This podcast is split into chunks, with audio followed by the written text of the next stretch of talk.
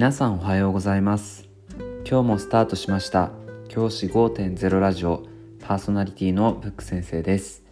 僕は現役の教師です。学校で働きながらリスナーの先生たちが今よりちょっとだけいい人生を送れるようなアイディアを発信しています。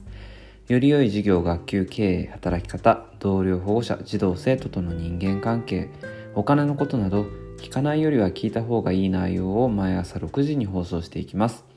通勤の後から10分間聞き流すだけでも役立つ内容です。一人でも多くのリスナーの先生たちと一緒に良い教師人生を送ることが目的のラジオです。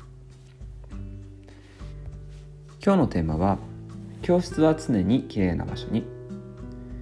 今回は教室をきれいな場所にしていこう。常にしておこうっていう話をしたいと思います。学校で児童生徒が一番長く過ごす場所が教室です。朝学校に来て帰り下校するまで多くの時間を教室で過ごします。その教室が汚いと問題も増えます。僕が見てきた教室で学級経営がうまくいってないという学級に関しては間違いなく床に物がたくさん置いてあったりゴミが落ちていたり埃も積もっていたりします。ここで誤解していただきたくないのは汚いから学級経営が絶対にうまくいかないわけではないです。学級が多少汚れていても児童生徒保護者の協力や先生の手腕でうまくいってるケースもあります。もちろん教室がきれいであったとしても学級経営がうまくいかないケースももちろんあります。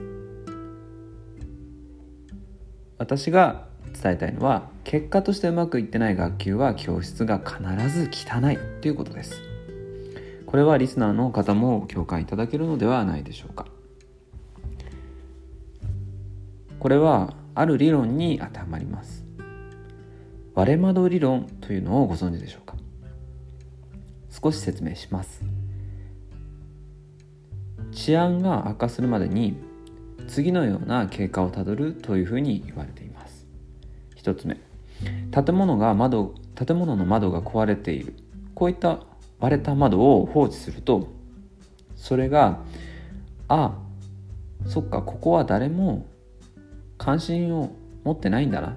別にどうでもいいんだな。っていうサインになってしまって犯罪を起こしやすい環境を作り出す。その環境がゴミのポイ捨てなど軽犯罪を起こすきっかけになる。そして住民のモラルが低下して地域の安全が保たれなくなる。それがさらに環境悪化させる。っていう悪循環に陥る。それが積もり積もって最終的には凶悪犯罪を含めた犯罪が多発するようになる。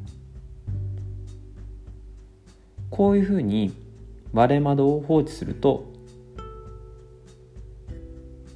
その場所の治安が悪くなっていく。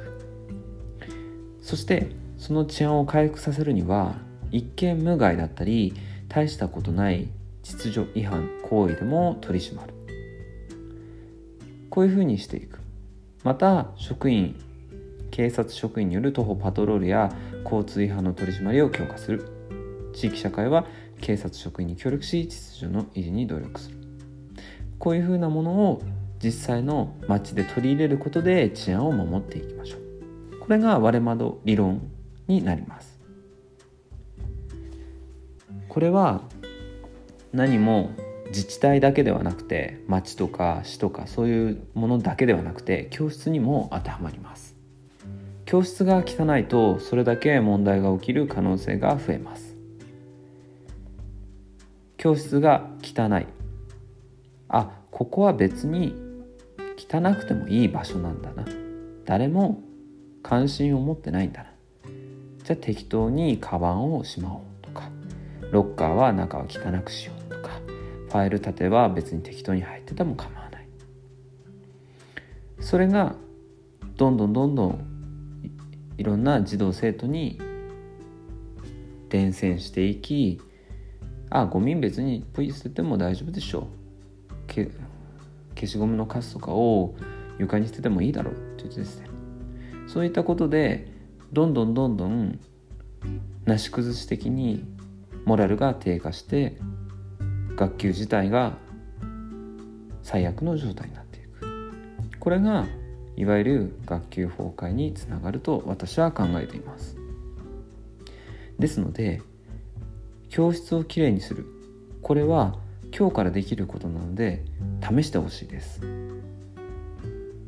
私もそうですがすぐに学級経営力学級をマネジメントする力だったり授業力っていうのを上げることは難しいです。それにはたくさんの勉強や努力が必要になります。ですが教室をきれいに保つっていうのは今日からできます。今日学校に行って教室の中をよく見てください。汚い場所はありませんか？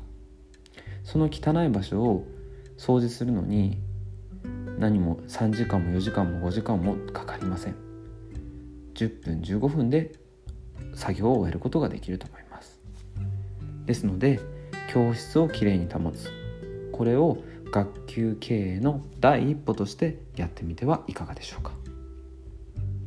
明日は教室で特に掃除すべき場所。3選についてお話しします。じゃあ今日はこの辺で。起立礼着席。さよなら。また明日。